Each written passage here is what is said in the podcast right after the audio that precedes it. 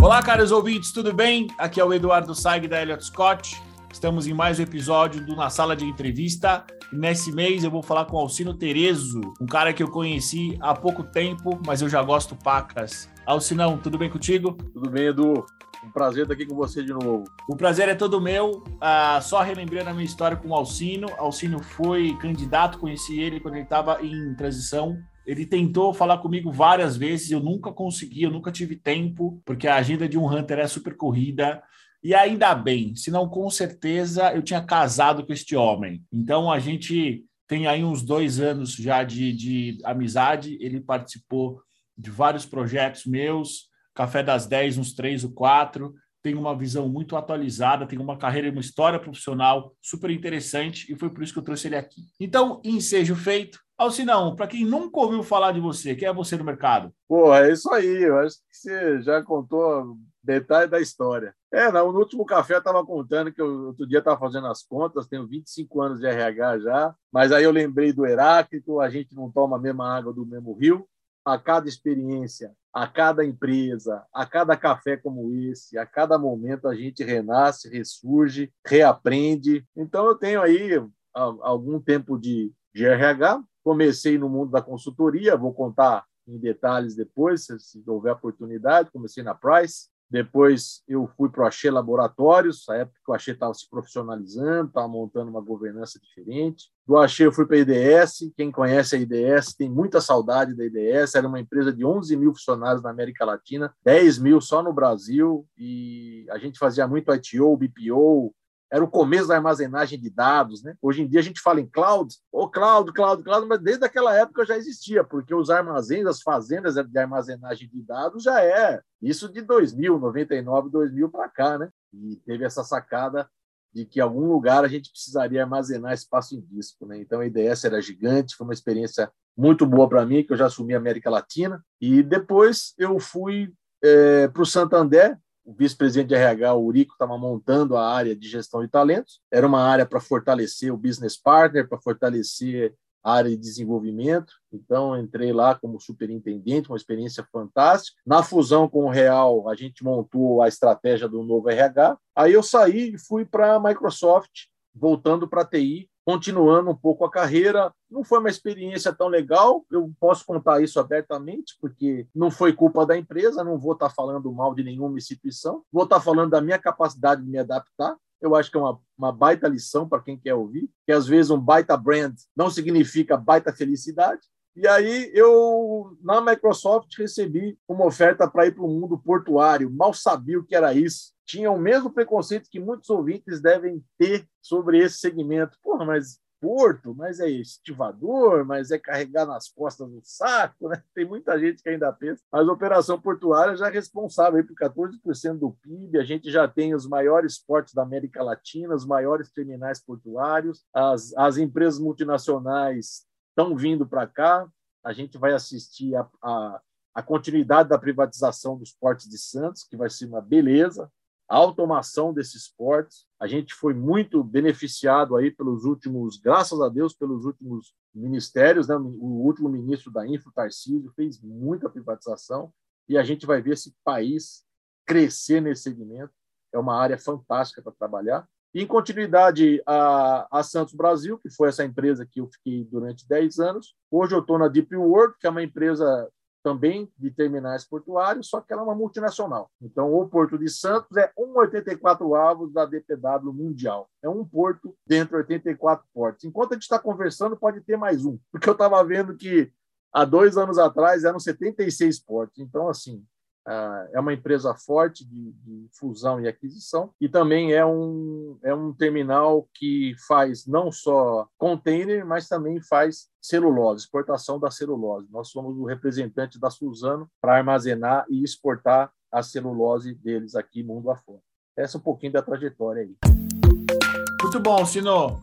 É, por que, que você cursou psicologia? Como é que foi a origem lá, lá atrás? Pô, fantástica essa história. Fantástica essa história.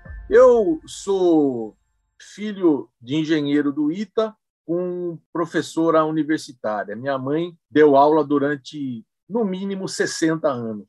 E eu, quando era pequeno, ia na PUC de Campinas para assistir às aulas da minha mãe e muito também influenciado pela, pela, pela disciplina e inteligência do meu pai. Então, eu fiquei uma mistura dos dois. Eu virei um cara humano nas organizações. Então, eu sou meio que o humano da minha mãe com o engenheiro do meu pai. E para escolher a faculdade foi essa mesma dificuldade. Primeiro, eu fui para exatas, eu tentei fazer análise de sistemas, que era uma área que estava despontando na época, 1988, isso, né?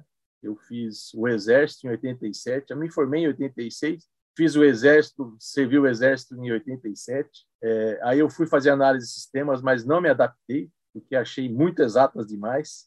Naquela época estava bombando SAP no Brasil, então a empregabilidade era gigante. Teria dado muito certo em termos financeiros, mas não deu certo para mim em termos de identificação. Não me identifiquei muito com a área de exatas, até o dia que eu estava assistindo uma aula de antropologia filosófica.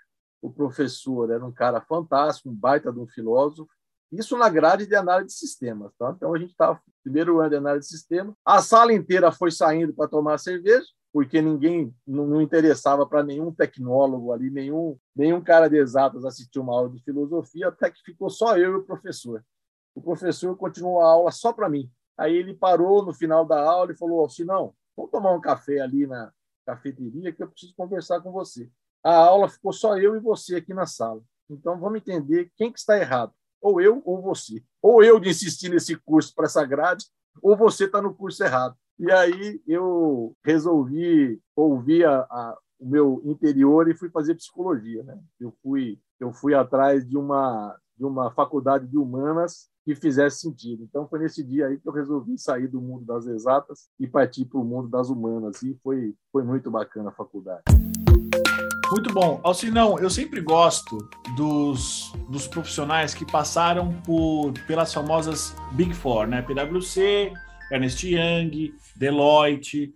Qual foi a importância da PwC na sua formação como profissional? E aí, por que, que eu gosto dos profissionais que passaram por essas empresas no começo de carreira? Porque, mesmo ainda hoje, eu entendo que são empresas que conseguem fornecer o ambiente que traz processo, traz uma lógica interessante, mas ao mesmo tempo traz inovação, pensamento amplo, alinhado à realidade, né? Então não é, por exemplo, algo muito teórico, não é algo acadêmico demais, mas ao mesmo tempo eles também privilegiam esse tipo de conhecimento. Olhando hoje para trás, qual é a importância da PwC ainda hoje na tua formação como profissional de RH? Se não for 100%, é 90%.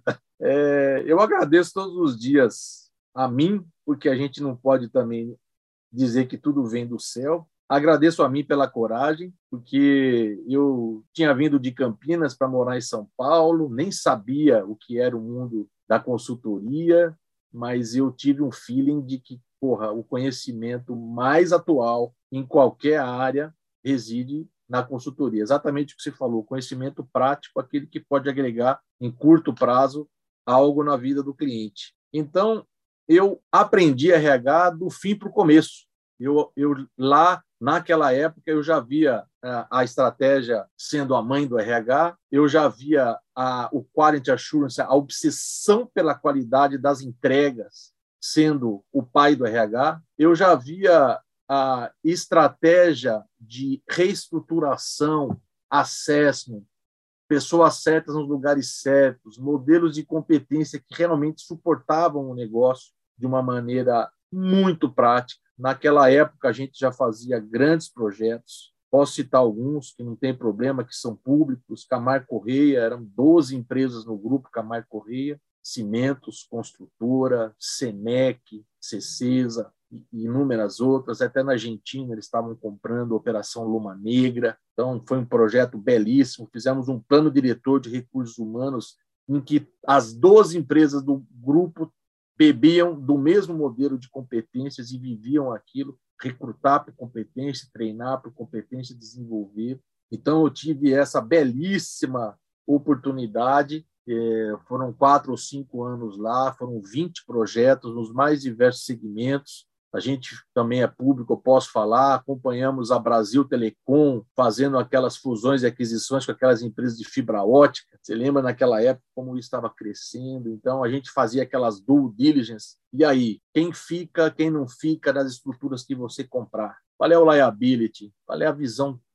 O que você está comprando de passivo? O que você está comprando de ativo intelectual? De capital humano. Então você vê, comecei do fim para o começo, né? É, hoje fazendo essa, essa, essa releitura aí desse começo. Então foi aquilo que você disse, foi uma oportunidade de começar no lugar de conhecimento estruturado, entregas de altíssimo nível. A gente trabalhava das oito da manhã até as oito da noite, ou no cliente ou na price, preparando o material. E aí a gente achava que ia para casa umas oito e meia, nove, mas aí o sócio vinha da rua, né? Porque o sócio estava com os clientes, estava cumprindo com o seu budget, fazendo as suas seus leads, as suas vendas. Aí o sócio encontrava com a gente e aí que ele dava mais trabalho para a gente. Então saía meia-noite. Que bom que eu era jovem, cara. Que bom que eu tinha uma saúde e que bom que eu tive grandes líderes lá, grandes líderes que eu agradeço e reencontro. Quando os reencontro hoje é uma satisfação enorme.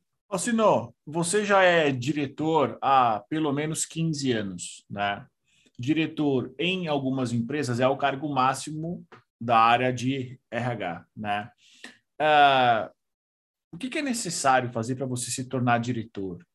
Olha, diretor de RH é um diretor específico. Ele tem que ter uma, uma competência estrutural antes de ter umas competências técnicas ele é um cara que tem que gostar de gente. É um cara que você, em 15 minutos, você como hunter, em 5, eu em 15, sei diferenciar uma pessoa que gosta de gente ou não gosta de gente. Se eu estou comendo num restaurante, o jeito que ele olha para o garçom, para a mulher que serve o café, o jeito que ele cumprimentou o cara que pegou o carro dele no, no valet, o jeito que ele olha para as pessoas, o jeito que ele dialoga, porque hoje a, o mundo é um mundo de monólogos. Você fala para mim, porra, se não, fiz um curso legal de coaching. Se eu estou ouvindo, eu vou falar, cara, me, fala onde foi. foi. Você curtiu? Se eu não estou ouvindo, eu vou falar, eu também.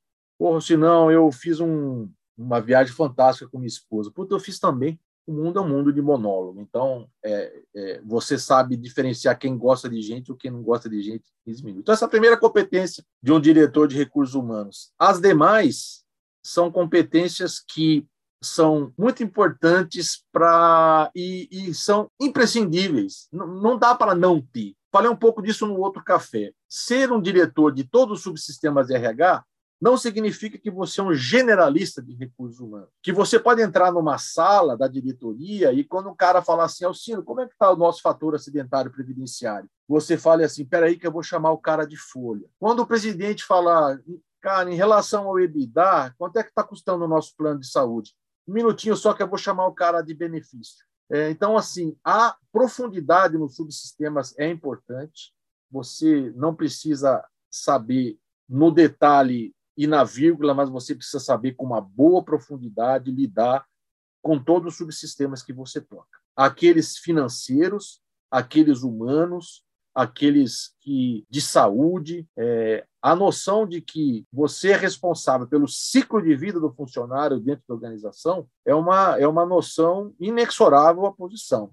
Você tem que saber que você cuida, desde a atração até o desligamento, pela integridade financeira, física emocional de todos aqueles funcionários que estão ali, não só da sua equipe. Então, responsabilidade e visão do todo, competências estruturais e nas competências técnicas e gerenciais entender uma boa profundidade de todos os subsistemas. Não dá para passar vergonha mais, e eu vejo isso acontecer direto, de o RH, depois de muito lutar, sentar no board, fazer apresentações para o conselho e quando fazem uma pergunta mais técnica, putz, isso eu não sei, eu vou precisar de um tempo para responder. Ali a sua carreira está fadada ao fracasso. Então, assim, essa generalizar para subir não é o caminho. Tem que se aprofundar em cada subsistema e dominar para daí você ter a resposta certa nos momentos mais importantes em que você representar a área de gente de gestão junto aos níveis mais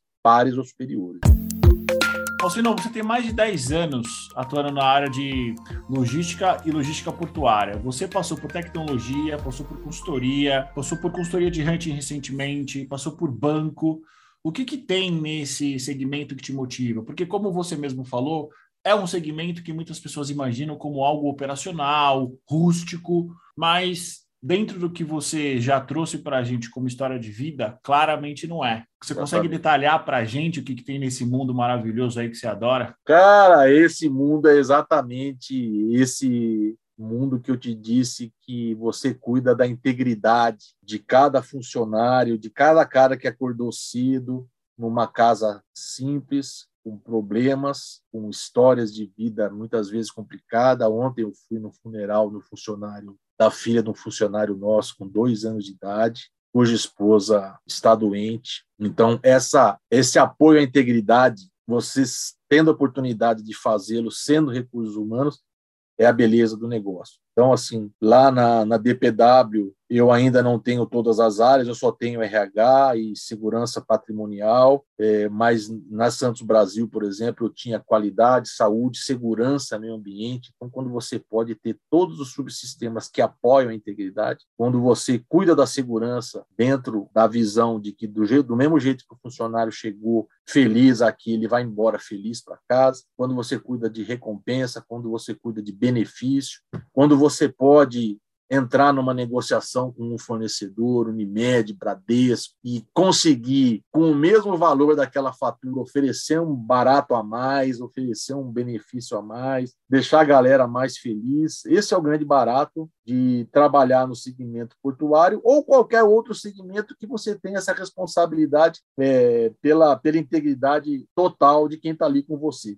É, esses segmentos isso é mais fácil, porque você também fa fala muito com o mundo externo. Né? Eu falo muito com sindicatos. Na Santos Brasil, eu falava com 12. Na, na, na Deep World, eu falo com 5. E é muito bacana. É outro grande preconceito que a RH tem. Porra, sindicato é fogo, né? Pô, preciso de um cara só para fazer relação sindical para mim, porque eu não tenho essa competência. É muito truculento, né? Sentar na mesa. É tudo preconceito. Os sindicatos hoje são de altíssimo nível. No Santander, eu tive a oportunidade de conhecer um presidente sindical. O cara era doutor em sociologia, meu amigo. O cara falava comigo e eu só aprendia com ele. Então, essa, essa possibilidade de você atuar internamente com todos os subsistemas e externamente influenciando a, a casa do funcionário com benefício mais legal, com a possibilidade do cara fazer curso, do cara se desenvolver na carreira, né? No outro café contei um pouco sobre isso, que é o segmento portuário tem essa possibilidade de você desenvolvendo as suas competências técnicas, trilhar uma carreira técnica, desde um operador de caminhão até o cara que opera um guindaste, né, com um salário bem legal. Então, isso tudo é mais específico desse segmento e é o que me retroalimenta dia e noite aí nessa, nessa toada, nessa jornada aí. Ou não, ainda falando sobre a tua carreira, né? Quais são os projetos que você sente mais orgulho? Ou talvez os mais importantes? Ou os que te levaram a você ser promovido, reconhecido? É, talvez os seus grandes hits, dois ou Pô, três. Bacana. É, eu acho que o primeiro deles foi lá na Price, quando eu fiz um projeto no Equador, que eu tinha que falar, dar as, ministrar os treinamentos em espanhol, tendo lido em inglês o material e sendo que a minha raiz da língua portuguesa. Então, assim, fazer o relacionamento nessas três línguas foi muito interessante. E tocar um projeto no Equador me deu uma visão de América Latina fantástica. Por quê? Quando eu cheguei nessa empresa, posso dizer o nome também, porque o, projeto é público, chama Pronaca, é a sadia deles lá, é a Perdigão, deve, deve ter o tamanho da, das as duas individualmente antes dessas fusões todas que aconteceram. Uma empresa de embutidos em enlatados lá, a maior do Equador, que exportava também para a América Latina. Era um projeto de gestão por competência, a gente estava definindo as competências do grupo, e eu fui moção, meninão, e aí eu, o presidente me chamou e falou: ah, eu estou escrevendo aqui o e-mail para o kickoff do projeto, vê se você concorda. E aí eu entrei, abaixei assim para ler a tela dele estava escrito assim: Eu gostaria que amanhã todos viessem participar do início dos, desse projeto da Price, porque é um brasileiro que vai iniciar esse projeto. Ele não falou porque a Price vai iniciar esse projeto. Ele não falou porque eu quero, porque é bonito. Ele falou porque é um brasileiro. E eu conversando com as pessoas, depois ficaram grandes amigos, são até hoje amigos os, os RHs dessa empresa de lá. É, conversando com eles naquela época, eles me perguntavam, cara, como que é a GV? É, o meu sonho mais alto de carreira é fazer um curso na GV, é fazer um curso no IBMEC na época, não era INSP. E aí eu falei, meu, o meu Harvard, o meu Stanford é a GV deles. Então, assim, nós somos referência também para não só para a América Latina, mas para outros países. A gente é porque desde criança até aquele momento, o que a gente vivia? A gente só olhava para Estados Unidos, para a Europa, dizendo: porra, a gente não tem uma educação legal, a gente não tem uma formação legal, os outros são muito melhores do que a gente. E nessa oportunidade aí, fazendo esse projeto na Pronaca, eu vi que a referência do Brasil para eles era uma referência fantástica. E aí aumentou a minha responsabilidade, fiz um um belíssimo projeto onde a gente entrava nas proficiências das competências técnicas de cada cargo. Então, assim, tecnicamente foi um projeto belíssimo. E eu lembro quando eu voltei, eu ia para o Equador todo mês, a cada, a cada 15 dias eu ficava 15, 15 dias aqui, 15 dias lá, um projeto de seis meses. Na, quando eu voltei, efetivamente fechei o projeto lá, o sócio me chamou, falou, cara, o que, que você fez lá? O pessoal te adora. então foi, foi legal porque deu uma baita de uma liga e também deu para mim foi uma satisfação muito grande que toquei sozinho, né? Fui fui sozinho, né? Como consultor, nem era gerente ainda, mas fui sozinho e fiz o projeto e voltei com essa referência muito legal para mim e muito legal também para a empresa. Outra grande experiência que eu tive, eu acho que foi na IDS, porque a gente contratava 150, 200 funcionários é, a cada mês, a cada dois meses. A gente crescia muito. Eu assumi a posição na, na América Latina e fiquei responsável por contratação também no México e na Argentina. Tem uma experiência, um caos muito interessante que eu vou contar para você para ilustrar esse papo. Ah, nós fizemos um site selection na época e definimos Córdoba como um centro possível para contratação e desenvolvimento de profissionais. A gente estava montando um site lá. Córdoba é, é bonito, o nome, é, todo mundo acha que é uma, é uma baita de uma cidade, mas assim, é uma cidade interiorana, né? não tem, tem algumas faculdades boas de TI e tal. E esse site selection definiu essa cidade e eu fui lá é, para conhecer o site era uma antiga danceteria que a IDS tinha comprado. Sabe aqueles galpões gigantes assim que não tem nada, só tem o banheiro nos cantos. Sim. Aquele galpãozão tinha um palco velhão lá, aquele palco que a galera tocava, e o banheiro, os banheiros nas laterais. Só. Era aquilo que eles tinham comprado. Isso foi em outubro daquele ano. E aí eu estava lá os tratores na frente e a gente foi conhecer e eu respirei aliviado. Falei, nossa, cara, tá cru assim a infra, então vai dar tempo de eu contratar, eu precisava contratar 200 caras. Esse site ia ter 400 pessoas, mas na primeira fase ia ter 200. Pô, para contratar 200 pessoas acho que vai dar tempo, porque até isso aqui ficar pronto, isso foi em outubro. Eu fui no carnaval do ano seguinte, em fevereiro, fui visitar de novo. Edu tinha até telefone com IP em cima da mesa funcionando. 200 baias, 200 estações de trabalho, ar-condicionado, cadeira, computador, telefone. E aí eu falei, meu, não contratei nem 80 e os caras precisam começar. Então, aquela baita pressão por contratação. Você lembra que desde aquela época a gente vê que é um déficit de profissionais de tecnologia, né? Isso não é de hoje, desde aquela época já acontece. Então foi uma baita experiência para mim também essa oportunidade de tocar uma operação na América Latina com responsabilidade de contratar gente em curtíssimo prazo e que é muito gostoso, né? Dá oportunidade para a galera crescer, foi fantástico. É isso. É a outra, a terceira, eu acho que seria a Santos Brasil, que foi uma empresa que me recebeu super bem, é vim da Microsoft, né? Que não tinha nada a ver com operação portuária e cheguei na Santos Brasil já reportando para o presidente, que é uma pessoa fantástica. e que me deu muita alçada para organizar muita coisa lá. Foi oportunidade que eu fiz, além de estruturar o RH, também estruturei qualidade, saúde, segurança, meio ambiente, controle farmacêutico, dei umas pitadas lá em facilities e até uma época o jurídico ficou comigo por uma transição lá do head de legal. Então eu aprendi muito, entreguei muito, com muita paixão até hoje respeito demais a empresa, mora no meu coração para sempre. E foi uma empresa que eu, além de tocar RH inteiro, eu montei uma área, além do hardware, qualidade, saúde, segurança e meio ambiente, montei uma área de gestão. E até falei num dos cafés sobre essa área. E para pontuar muito bem essa diferença entre gente e gestão. Tocar uma operação de gente e gestão não é tocar o RH. Gente é RH. Gestão é gestão de indicadores, de performance. Não performance sobre as competências e as entregas, mas performance sobre os indicadores da área. Quanto que você, líder dessa área, entrega enquanto é, resultados financeiros, resultados operacionais, resultados de produtividade. A área de gestão cuida dos rituais, ela que cuida da homogeneidade dos rituais das reuniões,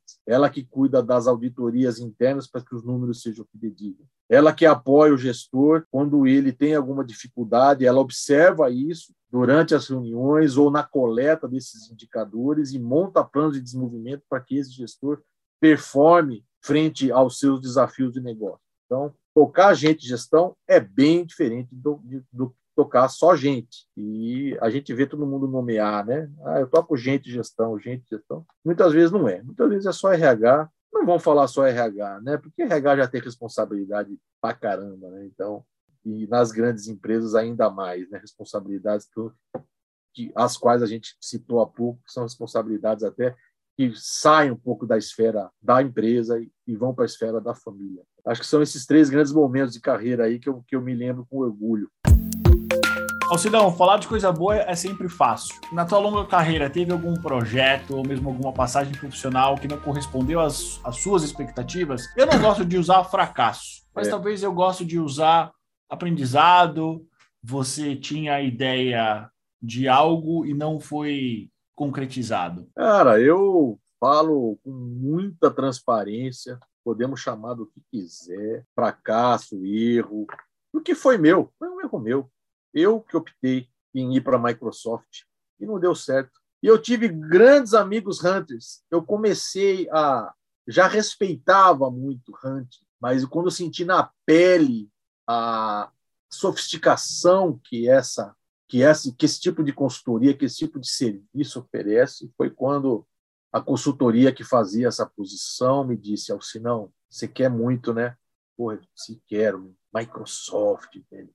Imagina, contar para minha mãe que eu trabalho na Microsoft, com meu irmão, que legal. Alcinão, não é você, cara, não é a sua cara. Não, mas eu quero, mas eu preciso, mas então eu fui alertado. O Hunter falou: "Bom, se você acha que você tem essa esse essa disponibilidade psíquica para cumprir com esse gap que você tem, que essa empresa exige competências técnicas e até estruturais que você não as tem, se você me garantir que você desenvolve, eu faço você passar no processo seletivo, confiando nessa sua modificabilidade. E deu errado, deu errado. A Microsoft, na época, tinha 350 funcionários no Brasil. Eu assumi uma posição que era uma mixed position, era uma posição que tinha. Eu era uma perna recruiting puro e uma perna POC, que era People Organizational Capabilities. Só que recruiting pertencia ao mundo de RH na Microsoft e POC não pertencia a RH. É, a Microsoft se estruturou sempre muito estratégica, sempre andando na frente, como ela percebeu que People e Organizational Capabilities era extremamente estratégico, ela tirou de recursos humanos e, e, e fez um reporte direto com os presidentes na matricialidade, ela deu maior importância a essa área e deixou recruiting, development, payroll, deixou todas essas áreas mais padrão com um RH puro. Então, é, pertencer a, a, a, duas áreas ao mesmo tempo é muito difícil numa multinacional. É, é, até impossível, né?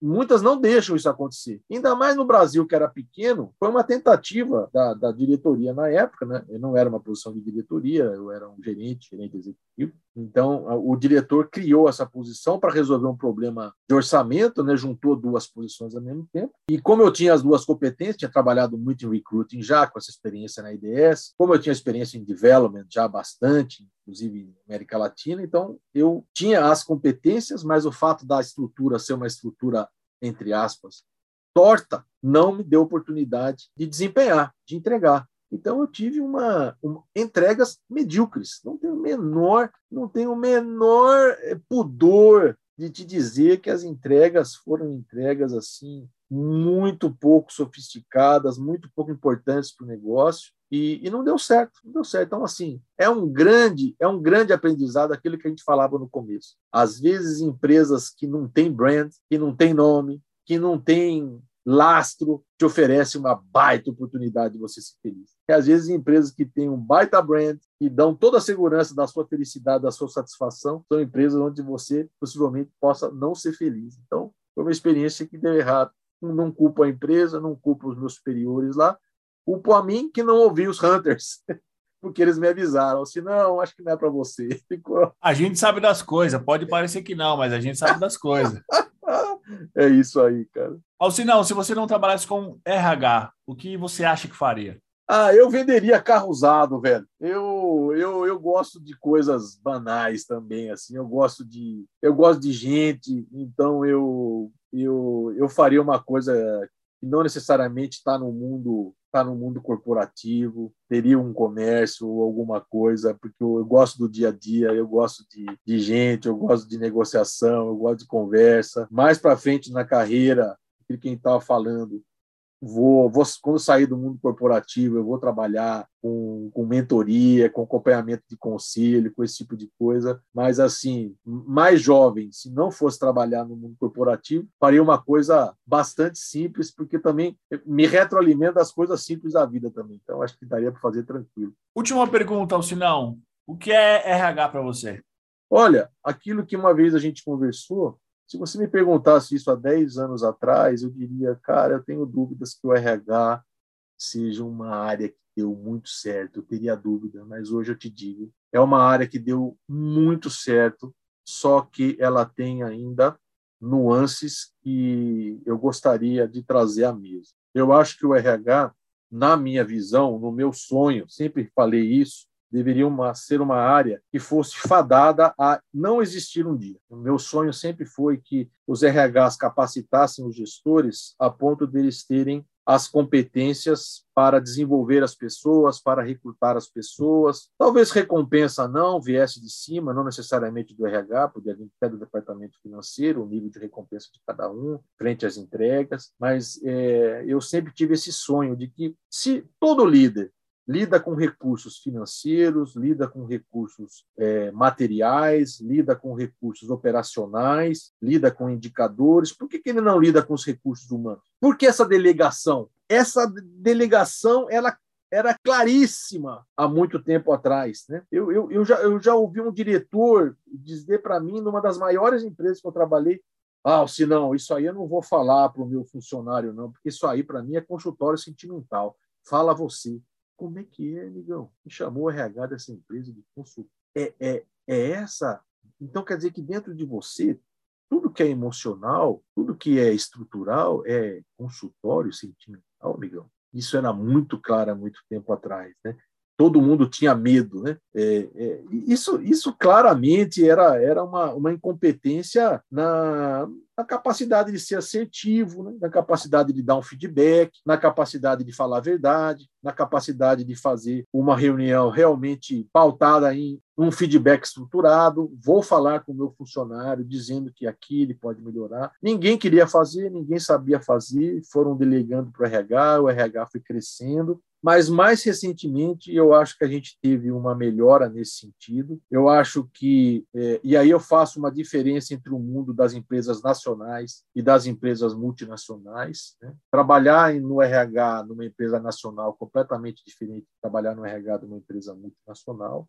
Eu acho que numa empresa nacional a retórica tem que ser essa mesmo. Nós temos que capacitar, criando aqui internamente mecanismos para fazer com que os líderes desempenhem as funções de recursos humanos. Eu acho que isso é mais factível. Numa empresa multinacional, onde as regras e a visão de cultura vem de entidades mais altas, vem da matriz. Eu acho que o RH pode ser um bom portador disso e, e, entregar essa transformação sem exigir que o líder o faça, né? Porque a gente vai ter essa responsabilidade e essa diferença existe. Mas eu acho que no fim do dia é, o RH ficou em algumas organizações mais importante do que deveria. Ah, isso é com o RH. Eles que mandam, eles que definem salário, eles que dão o sim ou não em qualquer contratação. Eles que resolvem os problemas que a gente é incompetente para resolver. Isso aí, crescer assim, eu acho que está errado. Agora, crescer enquanto uma área que transforma a cultura, enquanto uma área que senta do lado dos seus pares, frente ao board, realmente tem respostas precisas e influenciam o negócio.